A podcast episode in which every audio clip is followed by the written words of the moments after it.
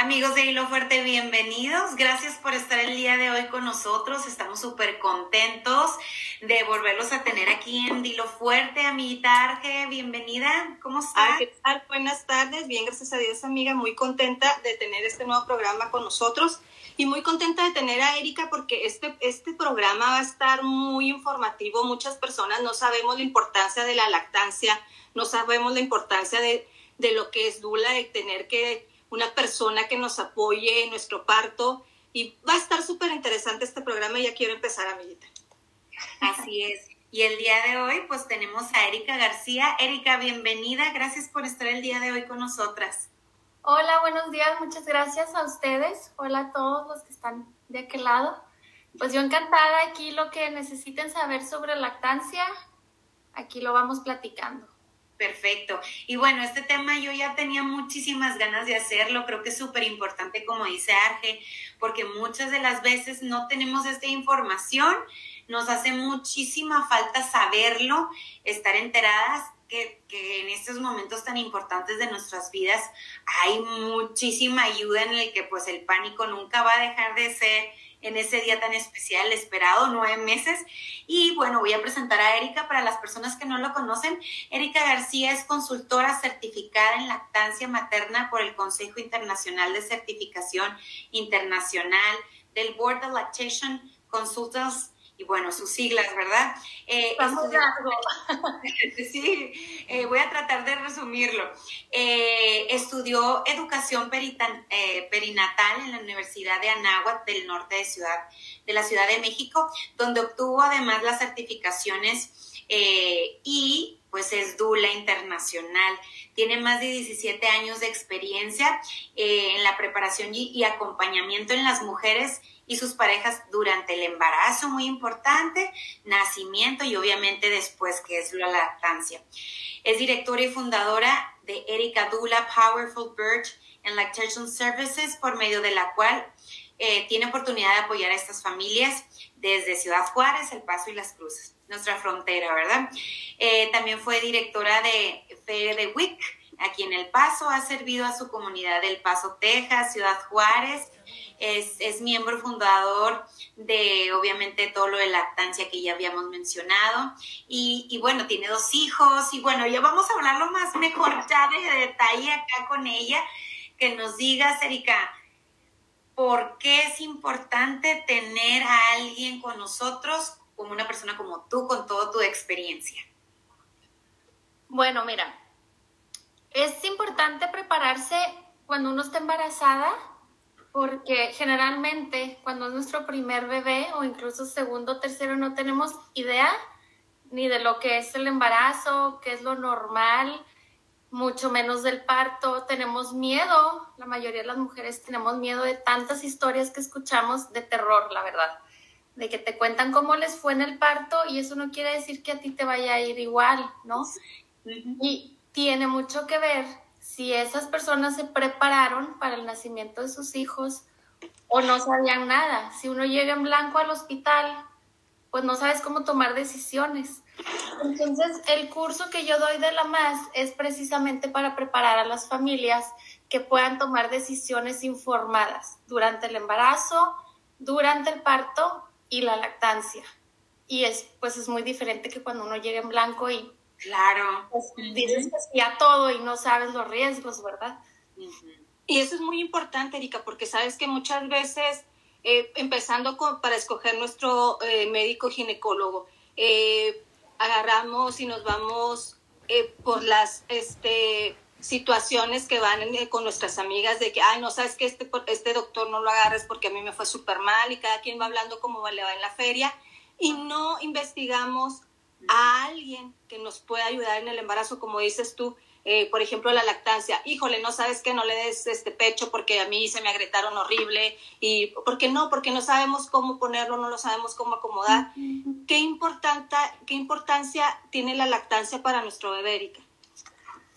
Bueno, pues la lactancia es la comida perfecta, tiene la nutrición perfecta para los bebés. O sea, nuestro cuerpo está diseñado, pues así, perfectamente para poder eh, que el bebé se madure o sea el embarazo, que crezca, que nazca y todavía tenemos comida para darle.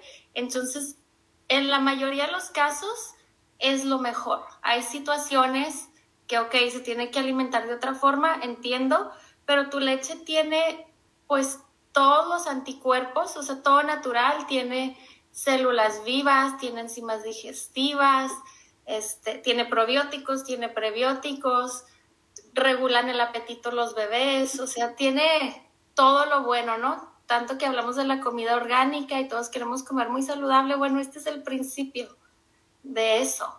Entonces, tu leche va a variar cada vez que le das de comer al bebé, tiene diferentes ingredientes.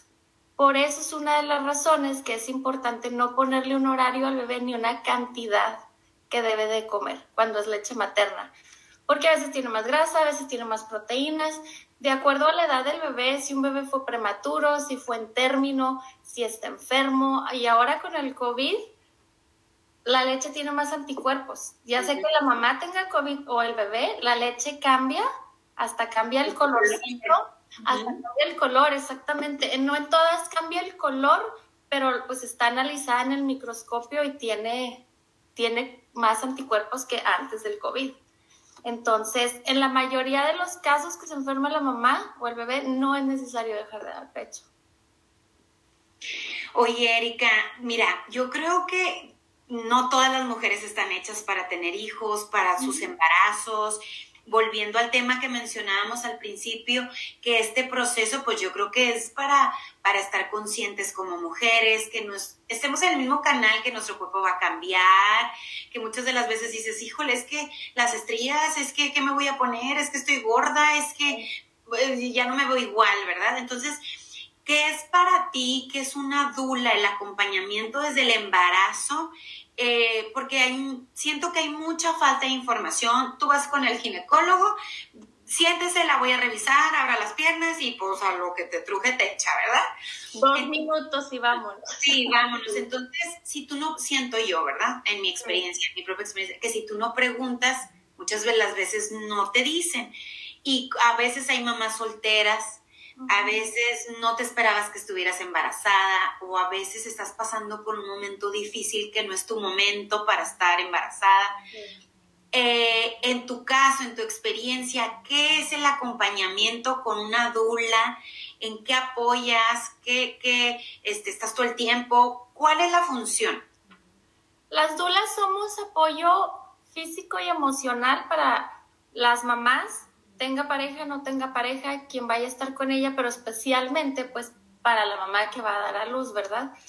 Este, no hacemos nada médico las dulas, lo que hacemos es masaje, contrapresión en la cadera, y déjenme les enseño mi pelvis, contrapresión en la cadera, este, que permite que se abra más grande acá abajo, este, estar en movimiento, que descanse un rato, meterla a bañar, darle de comer cuando todavía puede comer, cuidarla como si fueras una mamá, apapacharla, ayudarla si va, si decidió tener un parto natural, que es sin anestesia epidural, todo esto ayuda a controlar el dolor más su respiración, movimientos, que se conecte con ella, o sea, en todo eso la vamos guiando. Si decide tener epidural, que también se vale, este, pues ya en la cama estamos haciendo movimientos diferentes porque con la epidural ya no te puedes levantar y, estar en movimiento. Y el bebé que está por nacer necesita que la mamá tenga movimiento para poder pasar por el canal de parto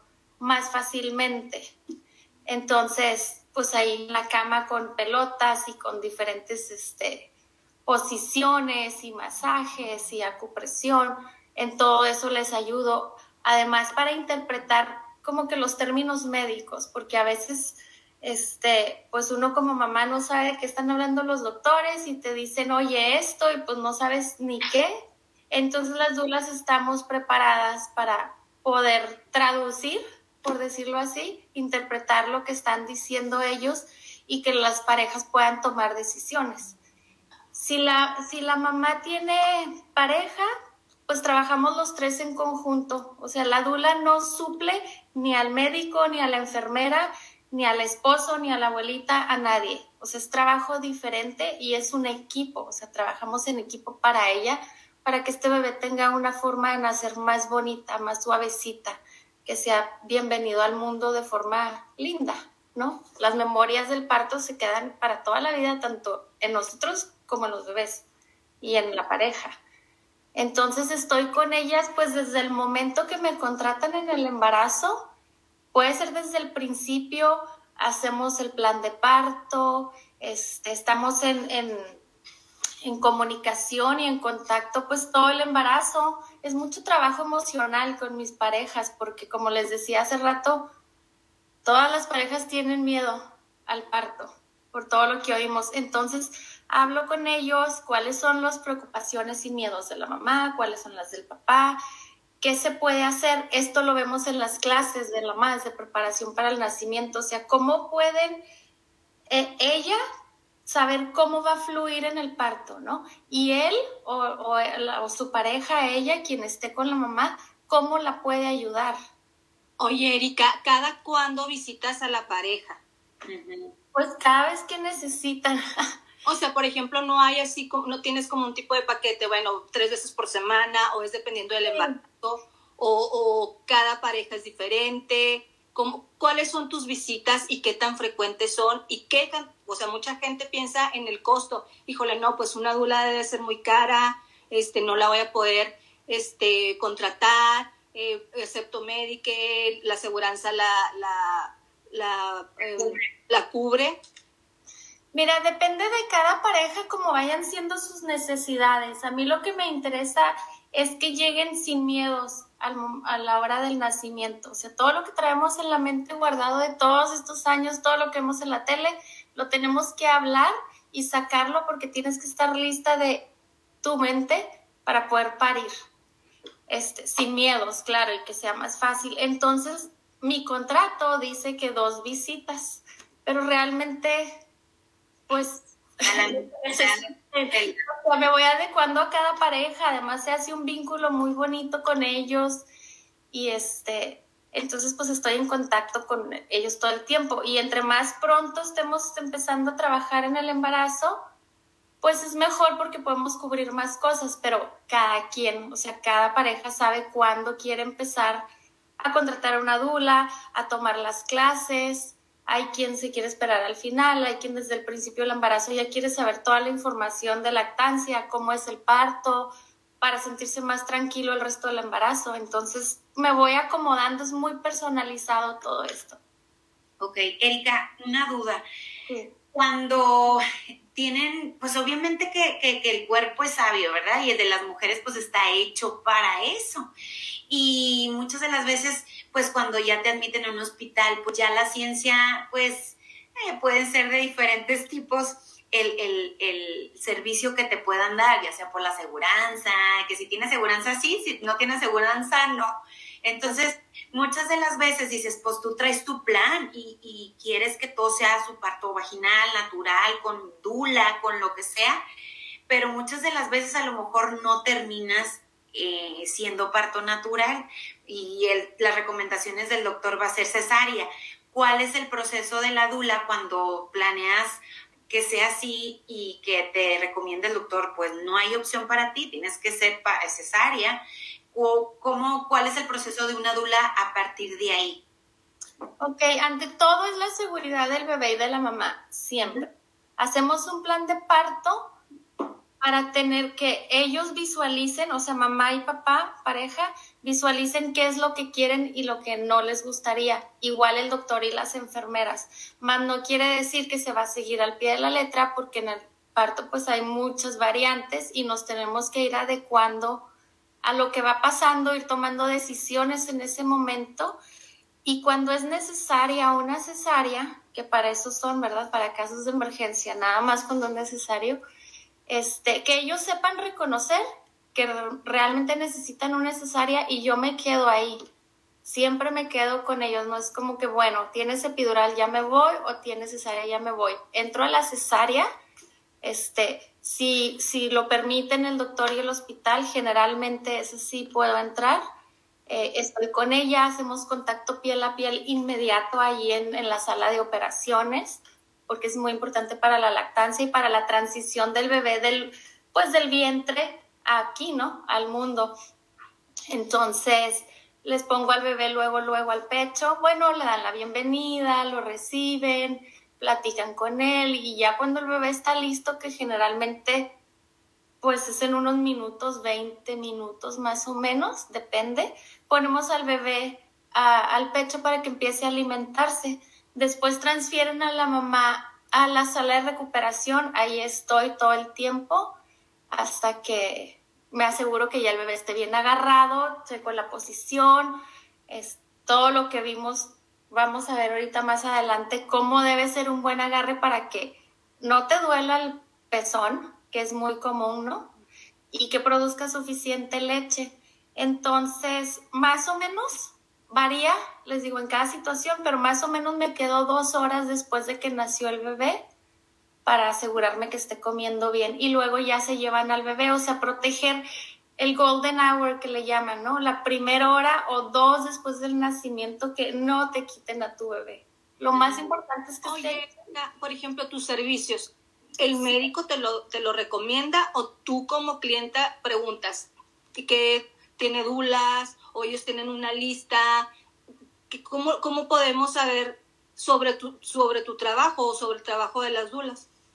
Bueno, yo les puedo dejar mi información. Algunos ginecólogos sí estoy en su lista. Ellos recomiendan ya las dulas. Cuando yo empecé en esto, no había dulas aquí. Yo era la única, nadie sabía qué era. Llegaba al hospital con mis pelotas y luego, no, no, no puede entrar. Bueno, punto y aparte. Ahora los doctores ya están más familiarizados con esto y muchos de ellos apoyan el trabajo de una dula porque ven lo beneficio que es, ajá, tanto para la mamá que está pariendo, para el doctor y las enfermeras y para todo el mundo, para el bebé. Entonces, este, y pues de mamá a mamá, cada familia me va recomendando y así, esa es la, pues, pues la recomendación número uno. Los pediatras, también trabajo mucho con pediatras, este, con dentistas pediátricos para que en caso de tongue tie, lip tie, yo les hago una evaluación oral a los bebés cuando voy a las consultas de lactancia, del labio, ajá, cuando tienen el frenillo corto, este, y pues trabajo con ellos, con quiroprácticos, con uh, cráneo sacral, o sea, somos un equipo grande, interdisciplinario, que trabajamos en conjunto para mamás y bebés. Erika, este, hay muchos mitos sobre la lactancia. Este, yo fui una mamá que sí pudo dar pecho, afortunadamente, y a mí me gusta mucho en, durante mi embarazo estar viendo documentales, este, informarme. Hay otras mamás que desafortunadamente a lo mejor no tienen los medios, no sabe dónde buscarlos, o no, simplemente pues hasta pues dices, es que yo no sabía, ¿verdad? Que, que tenía que leerlo.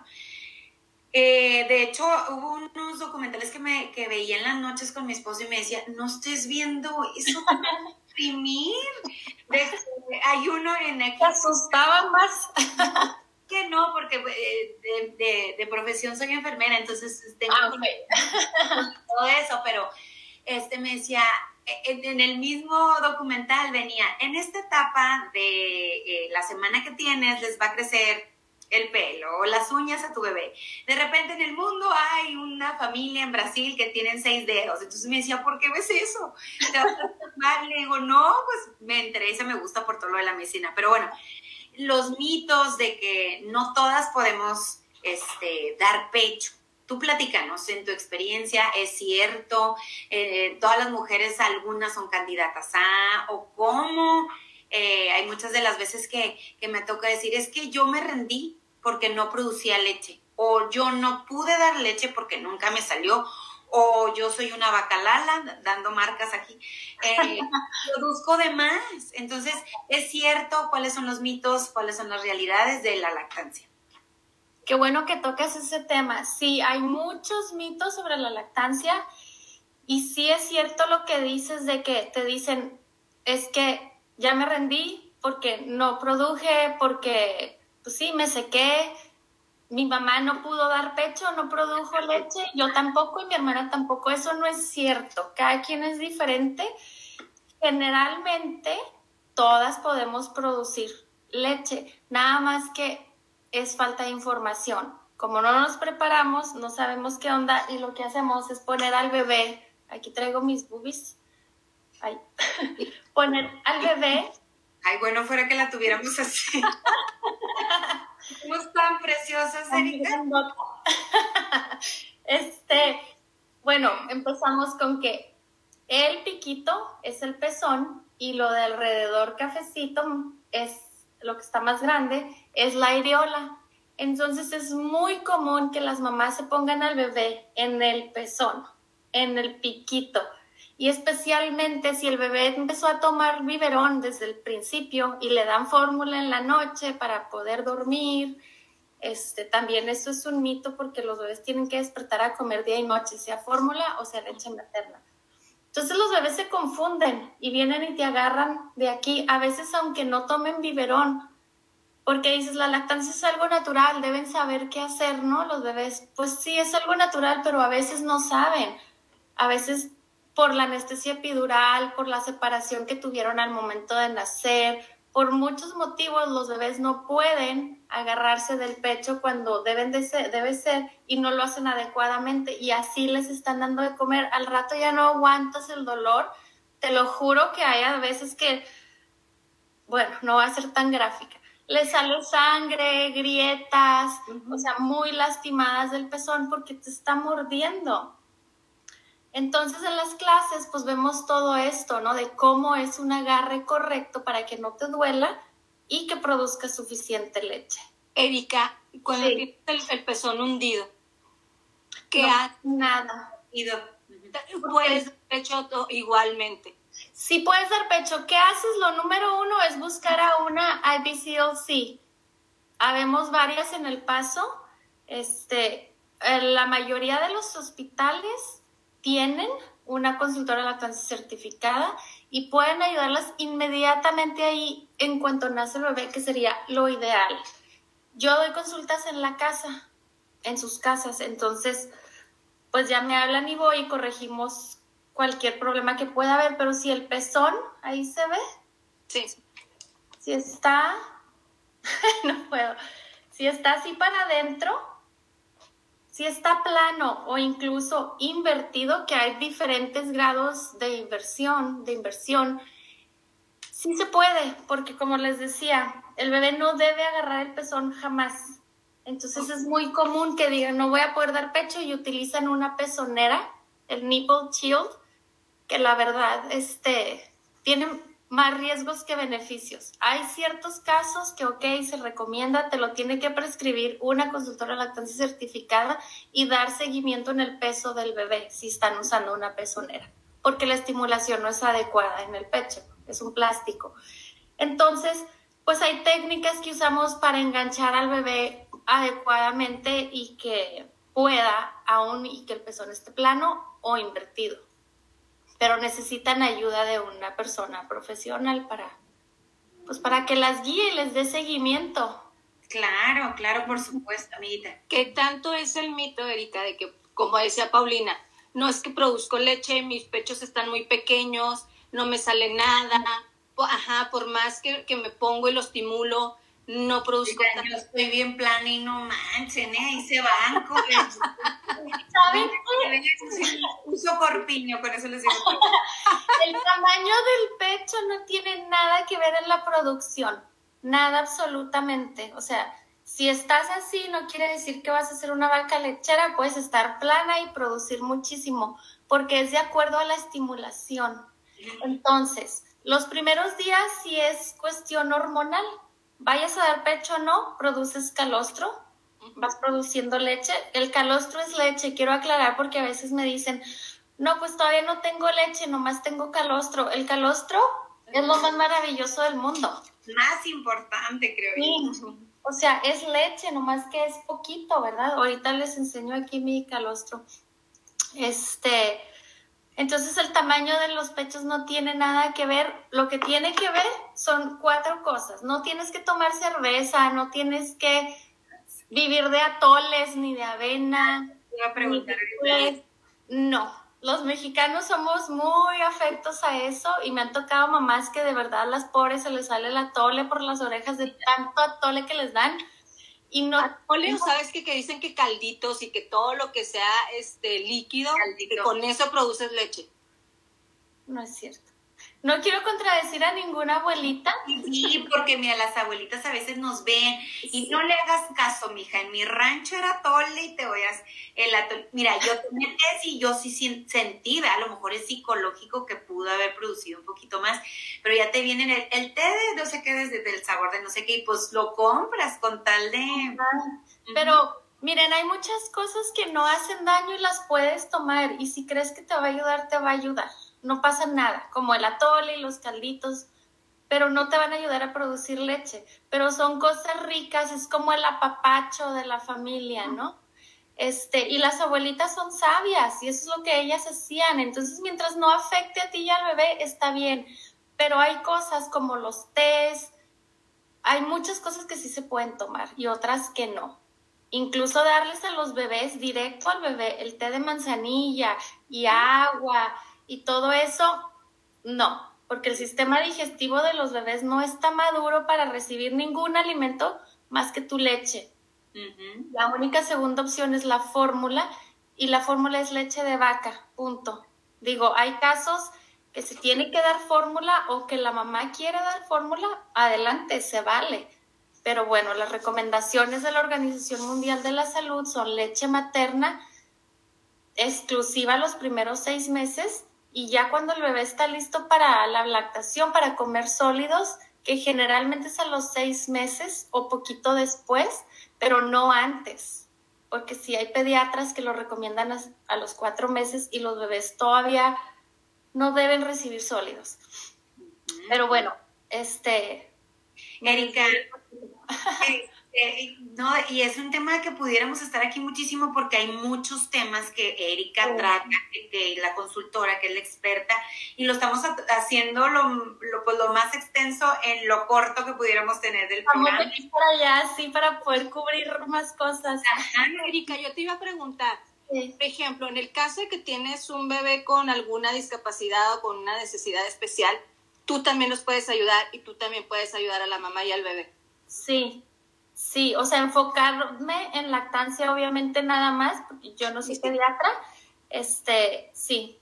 Para bebés con síndrome de Down, por ejemplo, que los músculos... La lengua es muy ancha, la boca es muy pequeña y que va a ahí. Ajá.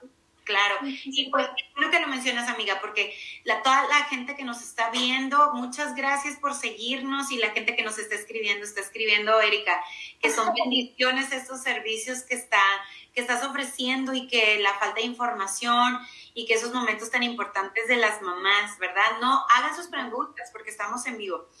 Erika, a ver, sí.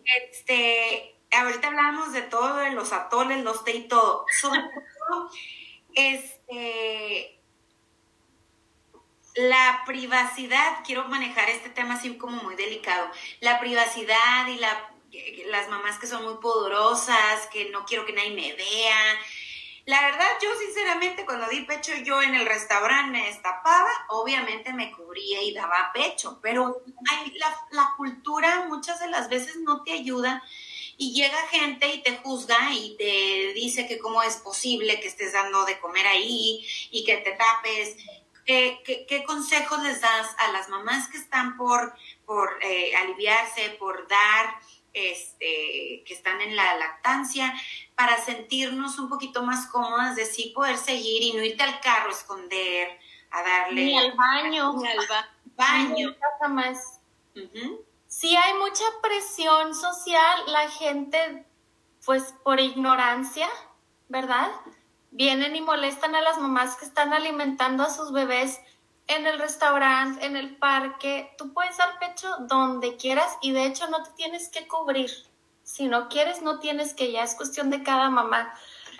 En Texas, en muchos estados, pero en Texas tenemos una ley que protege a las mamás que dan pecho. No la tengo aquí a la mano el número de la ley, pero se los puedo dar más adelante. Puedes dar pecho donde quieras. Nadie te debe de decir nada y yo trabajo muy de cerca con, pues, con establecimientos para que sean breastfeeding, para que sean, este, que apoyen a la lactancia. O sea, que ponerles unas calcomanías en la puerta de que las mamás que dan pecho son bienvenidas. Entreno a su staff, como en restaurantes, en, en consultorios, en oficinas, en las estaciones de policía, este, para que las mamás sepan que ahí pueden ir. Perdón, vemos mucha esa diferencia con nosotros en la frontera de Juárez y El Paso, en el cual, pues en Juárez todavía existe, como dices tú, esa ignorancia y en El Paso hay lugares desde eh, donde compras el súper, donde compras la ropa, hay cuartos para las que no sepan, hay cuartos donde te puedes meter, están súper cómodos, tienes tu sitio reclinable, puede entrar toda la familia y eso es inclusivo, o sea, porque pues eso es, debería de, debería de ser en todos lados. Creo, en, muy en mi opinión, yo me molesto bastante cuando no hay ni un cambiador en el baño para tus hijos.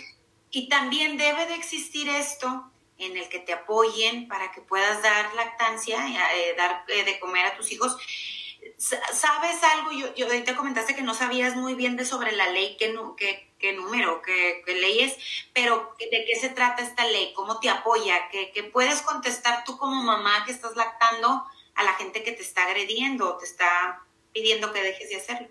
Pues informarse, este, cuál es el número de la ley, tenerla ahí a mano en su celular y le puedes enseñar eso a la persona, que realmente no tienes por qué estarle dando explicaciones a nadie, ¿verdad? Pero ya en un caso así, este, puedes hablar a, a la policía, por ejemplo, y ellos deben de apoyar a esta mamá que está dando pecho.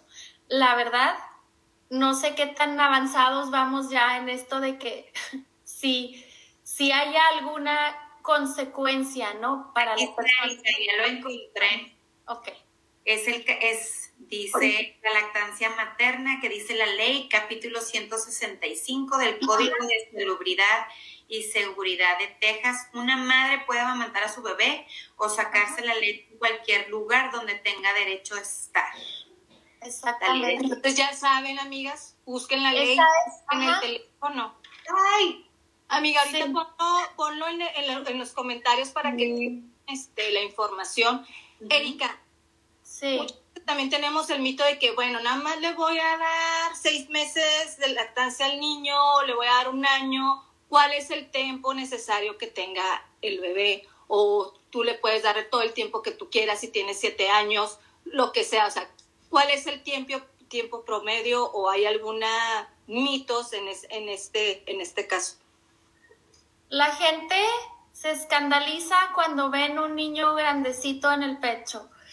Tú puedes dar pecho los años que quieras, es tu decisión. Tu leche siempre, siempre va a ser el mejor alimento. Deja de ser su primer alimento, sí, a partir de los seis meses que empiezan a comer sólidos, bueno, sigue siendo la leche primero materna y luego los sólidos, o sea, siempre le das pecho primero y luego la papilla. Llega un punto en que ya no es su primer alimento, pero siguen tomando la leche. Y las recomendaciones de la OMS son por lo menos los primeros seis meses de vida del bebé, puro pecho y hasta dos, tres años o más. Es lo que cada quien quiera. Y hay mamás que quieren seguir dando pecho y las molestan tanto incluso su familia de que ya tiene tres años, ¿cómo sigues dando pecho? Y les da pena a las mamás pues defender su punto porque lo ven como algo feo, pero pues no es algo feo, nunca va a ser algo feo. Yo lloré horrible cuando me despegué de la criatura. Ajá. Y se quedan viendo, ¿por qué estás llorando? Porque es una conexión personal con tu hijo. Ajá.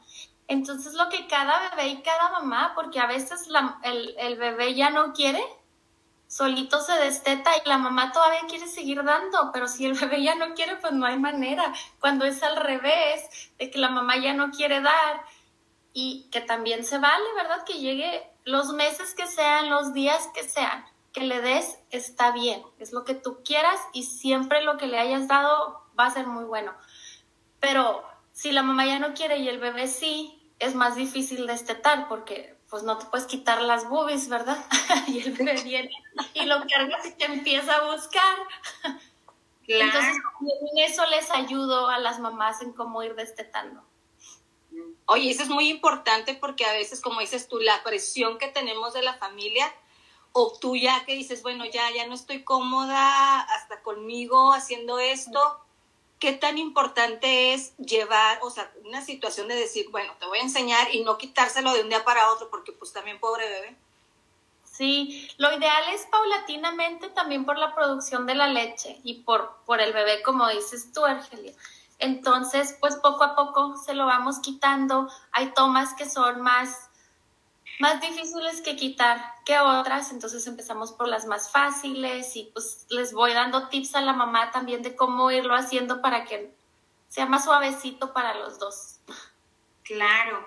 Y Erika, en tu experiencia, eh, hay que, obviamente ahorita estabas diciendo quitar tomas más fáciles, quitar o poder darle ya empezar con el tipo de tetera o es que hay diferentes, es que ahorita en el mercado hay miles de cosas y ya estás más confundida, entonces llegas a comprarlos y dices, ¿y ahora cuál compro? Sí que el fluido más avanzado, que si no, que si que tantos meses este, le pongo porque el chupón es más grande y que si el plástico le afecta.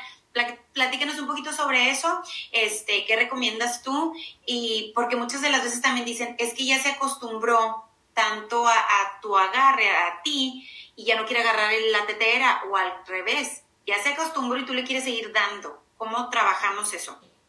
Bueno, sí, aquí en esta pregunta van varios como que temas. Este, sí, los bebés se pueden confundir con el biberón y el pecho. Sí hay bebés que después no quieren el pecho. Con un solo biberón que les hayan dado, a veces ya no quieren el pecho. No es que ya nunca lo van a agarrar, tenemos que trabajar con esa mamá y bebé este, para que el bebé lo vaya aceptando sin forzar al bebé tampoco. Este, y hay bebés también que no quieren nunca el biberón ni el chupón. Entonces, todo puede pasar. Y en cuestiones de los biberones, pues hay diferentes flujos y hay diferentes tipos de chupones y unos que te dicen que es como un pecho. Pues realmente ninguno va a ser como el pecho porque sigue siendo un plástico con un piquito. Y esa es la sensación que el bebé está buscando, que se acostumbró al biberón eso, o sea, él no sabe que es la misma forma del pecho, ¿ven? Entonces, lo ideal es que las primeras cuatro o seis semanas de vida del bebé no se introduzca ningún pezón artificial, o sea, ningún chupón ni biberón. Eso es lo ideal, ¿verdad? Cuando Oye, Erika, ¿y qué pasa cuando, por ejemplo, tu bebé es prematuro, prematuro que se tiene que quedar en incubadora, se tiene que quedar ahí, no puedes estar todo el tiempo y las enfermedades le dan le dan fórmula y luego a ti te piden que le que, que dejes leche? En esa situación, ¿qué pasa? Bueno, en esa situación también hay muchas variantes, depende del estado uh, de salud del bebé, si lo puede cargar y y darle pecho, que hay bebés chiquititos, o sea, he visto bebés desde 26 semanas que se pueden agarrar de pecho y succionar. Otros no, incluso otros más grandes que no pueden, entonces vamos viendo ahí, pero una mamá que tiene un bebé en NICU en terapia intensiva tiene que tener una máquina, un extractor de leche de grado de hospital, sería lo ideal, este, y usarlo como el patrón regular de que el bebé estaría comiendo. Y los bebés de pecho deben comer entre cada dos y cuatro horas más o menos, dentro de ese rango. Entonces, que la mamá se esté sacando cada dos o tres horas máximo, porque la prolactina llega a su, a su pico a las tres horas y empieza a bajar. Entonces, aprovechar antes de esas tres horas cada dos y les digo, esto es muy personalizado porque un día la instrucción puede ser sácate cada dos horas y a lo mejor el otro día ya le cambiamos. Tenemos que ir viendo. Por eso es bien importante que tengan una buena, pues una consultora de lactancia. Todas las que sean IBCOCs pues van a ser profesionales y saben lo que están haciendo. Entonces, pues varía mucho, pero sí es muy importante que la mamá se estimule bien en la casa para poder llevar suficiente leche al bebé. Y también tenemos ciertos tips, ¿no? De que cómo hacerle para, porque estás en la casa toda estresada y no te sale suficiente a veces, este, traen muchas cosas las mamás en la cabeza y todo eso puede afectar la producción, entonces también en eso las podemos ir guiando de cómo hacerle, pero es importante que consigan una buena máquina doble eléctrica. Oye, perdón, amiguita. amiguitas. Este, ¿cómo podemos a las personas que, que tienen su pareja o su esposo, lo que sea, cómo podemos incluirlos en este proceso de lactancia porque a veces ellos pobres pues también se quedan pues en qué le ayuda esta pobre ánimo que hay tanto que ayudar. O sea depende de tu relación también es muy personal en qué tanto quieras que ellos se acerquen o ellas se acerquen a ti. Eh, qué consejos tú les das como dula consultante de lactancia en qué nos pueden apoyar, porque pues como quieran la fórmula con el biberón, pues dale, dáselo tú, ¿verdad? Prepáraselo tú mientras yo me duermo. Pero cuando es de lactancia, ¿cuál va a ser el mejor consejo que puedas darle a ellos para que nos apoyen? Pues mira, en la lactancia, en sí lactancia, no hay mucho que ayudar el, el papá, porque es muy importante que la mamá siga dando pecho, pero te puede ayudar con muchas otras cosas que van a beneficiar a la lactancia, como cambiarle el pañal, bañar al bebé, se despierta el bebé y en lo que él cambia el bebé, ella duerme un poquito más y luego ya le da pecho, o sea que la mamá realmente nomás se ponga el bebé al pecho y se lo dé al papá y se encargue él de todo lo demás, de cantarle, de platicar con él, de jugar, tienen que interactuar con los bebés, los bebés no son bultitos como antes se creía, ¿no? De que ahí están y no saben nada, hasta que vayan a la escuela van a ir aprendiendo cosas. Ellos empiezan a comunicarse, pues desde que están en la panza, ¿verdad? Entonces tenemos que aprender a leer sus, sus señales y cómo comunicarnos con los bebés. Todo eso puede hacer el papá. Entonces... Importante. Sí, Oye, Erika,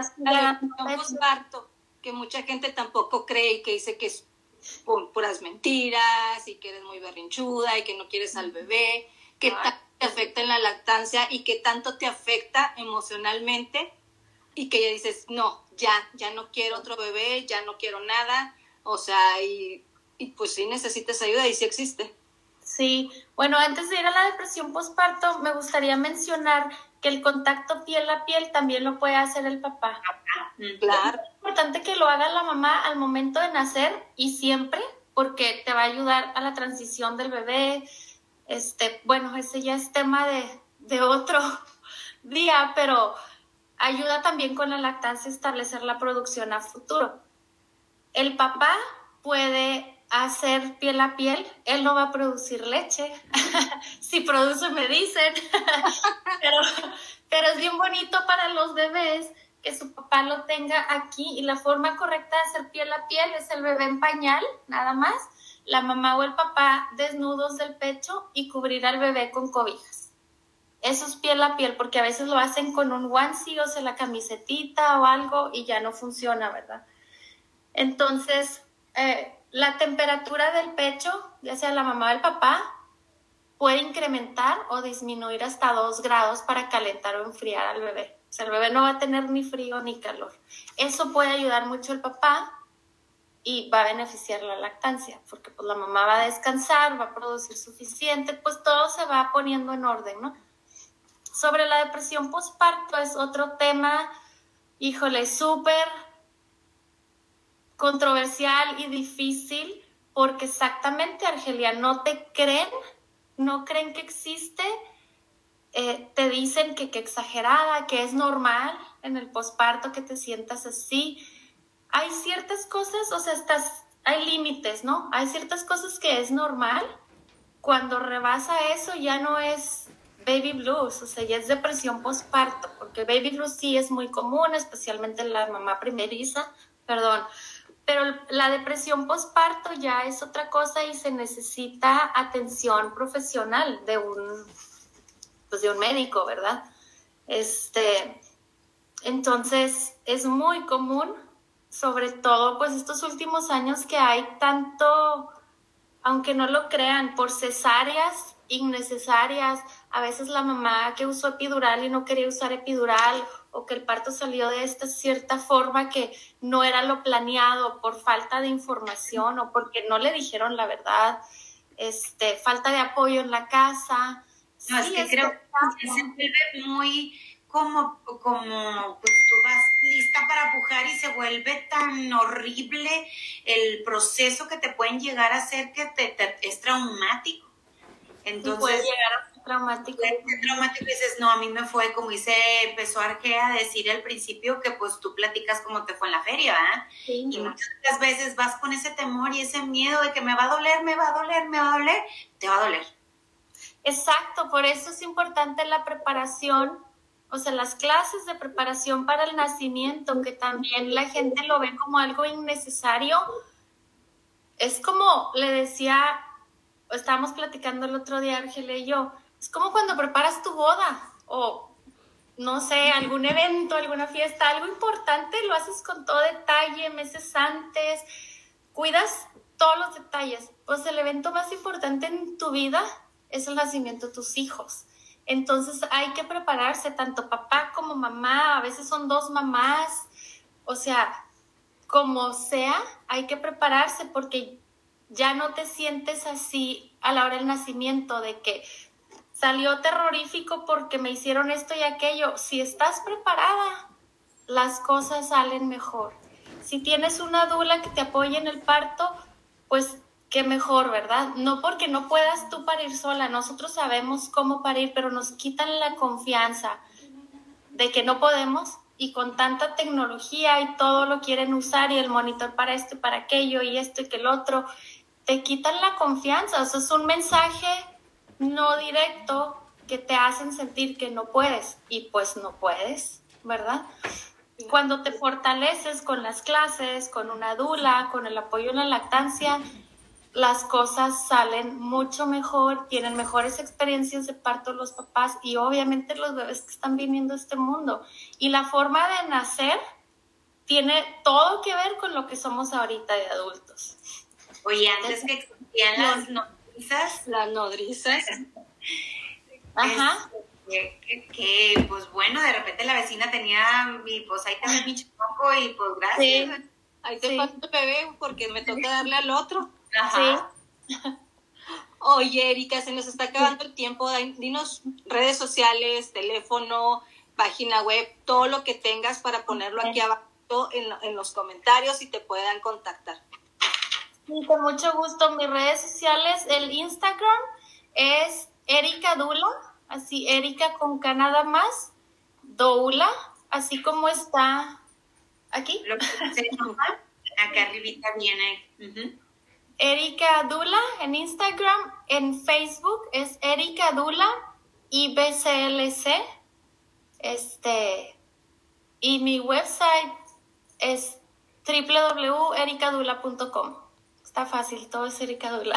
Mi teléfono es 915-540-9471. Ay, Erika, pues a mí me encanta este programa, me encanta este tema porque creo que ya las mujeres somos más conscientes de programarnos. Antes era amárrate al árbol y pújale, ¿verdad? Que no tiene nada de malo. Pero era lo mejor, créeme.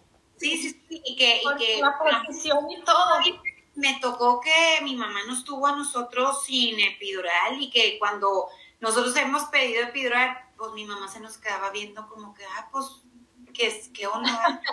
Entonces, sí es un tema que creo que las mujeres estamos más conscientes, nos preparamos más, estamos este, ya con como más, eh, con la opción de, de eso, ¿verdad? El voz y voto que digo, yo quiero esto y quiero mi dule y quiero lactar y quiero, o sea, lo quiero así. Antes te decían, tocate y pújale, ¿verdad? Sí, o quiero epidural, se vale. O sea, no vamos a satanizar la epidural, ¿verdad? Pero, o sea, en mis clases, porque a veces la gente cree que los voy a convencer de parir sin nada. Realmente mis clases no son para convencer a nadie de tener un parto natural. Son para que tengas la información que necesitas para tomar las decisiones que tú quieras en el momento del nacimiento. Y si es usar epidural, se vale, pero ya sabes los pros y los contras y es muy diferente el resultado cuando ya lo sabes. Mencionas. no, sí, sí es cierto, porque muchas veces no nos preparamos, vamos como el borras y hasta inspiración tan importante como hacerlo. O sea, es tan fácil decir, ay, y pues no. No. Amiga, qué bien lo hiciste, amiga, de ver. ya estás lista para, para el tercero. En las clases van a aprender, van a descubrir, no aprender, porque yo no les enseño a las mujeres, ellas descubren su capacidad interior, o sea, tu instinto. Somos mamíferos, chicas. tu instinto animal, te conectas con eso y puedes parir bien padre. Y no, no es horrible sí es intenso, pero se los juro que no es horrible. Bueno, Erika, pues te agradecemos muchísimo este tema bien importante. me encanta todo eso. Te damos este, las gracias por toda tu información y habíamos platicado antes, este, fuera del aire, que son temas que pudiéramos cubrir un solo, en un solo programa y son muchos los que tenemos a, este, con Erika, eh, que podemos hablar a detalle, que te vamos a volver a molestar y invitar para que nos empapes de Claro, con mucho gusto. Tan importante y que no tengan miedo de consultarte, que se den su tiempo también, eh, porque muchas también de las veces creo que, que, los esposos no cooperan, de que, ¿qué es eso? ¿Estás loca? No, así nos metemos con todo y el doctor y, y no. no te agarra los este, YouTube y te pones a respirar ahí Así, ah. eso. Saben que yo les doy, o sea, hablo con las, las mamás, son las que me hablan primero, ¿no? Y me dicen, ¿sabes qué? Mi esposo no cree en esto, yo sí quiero. Hago una sesión así por Zoom con ellos, eh, sin costo alguno, platico con los dos todas sus dudas y generalmente todos los papás vienen a mis clases bien felices. Se avientan todo el curso, están en el parto, todos los que dijeron, no, yo no voy a entrar y no, que quién sabe qué felices. Entonces me pueden llamar, podemos hacer una sesión por teléfono, por Zoom, les doy pues, las respuestas que necesitan y ya toman sus decisiones. Perfecto, Erika. Pues muchísimas gracias. Y nada más para quedar claro, ahorita con lo del COVID, sí estás haciendo todas tus consultas o tus, eh, no sé, tu ayuda eh, presencial en esos momentos, ¿verdad? Sí, doy consultas de lactancia a domicilio, todos traemos cubrebocas. Antes pues tenía toda la abuelita, los niños, el papá, todo el mundo en la consulta. Ahora pues es la mamá y el papá, o sea, la mamá es su persona de apoyo. Este, guardamos distancia, traemos cubrebocas. Obviamente la mamá y yo no podemos guardar distancia porque pues tiene al bebé aquí, ¿verdad? Yo tengo que estar aquí cerca pero cuando no tengo que estar tan cerca viendo, me alejo, o sea, todas las precauciones, estoy vacunada, este, en las clases no las estoy dando en grupo ahorita por esto del COVID, porque la gente no se siente todavía muy cómoda de estar en grupo, las doy privadas, en casa de cada quien, os estoy dando las clases a domicilio también o por Zoom, y es, pues voy a su casa y es una pareja a la vez, o sea, súper cómodo y práctico para ellos. Y los partos, pues sí, en el hospital no hay problema, puedo ir. Y también para, para aliviarse en casa, también. También partos en casa con las parteras. Perfecto. Sí. Muchas gracias, te mandamos un abrazo. Manos. Esto va a continuar. Mucha gente, gracias a la gente que nos ve y les mandamos un beso. Muchas gracias por invitarme y muchas gracias a todos por sus preguntas. Estoy a sus órdenes, me pueden escribir y les respondo sus dudas. Muy bien, perfecto. Pues ya lo saben, chicos, nos vemos en la próxima emisión de Hilo Fuerte. No se, no se pierdan el programa, síganos. Y si, por ejemplo, tienen alguna otra duda que no estuvieron en el aire, pues escríbanlos ahí. Erika, con mucho gusto, les va a ayudar a contestar todas sus dudas. Estos temas tan importantes para tener una mejor calidad de vida y, sobre todo, pues nuestros niños, ¿verdad? Que crezcan sanos, que ahorita, pues ya no saben ni qué comes. Exactamente. Pues muchas gracias. Bonito día. Igualmente. Gracias. Te adoro. Bye. Un beso. Bye bye.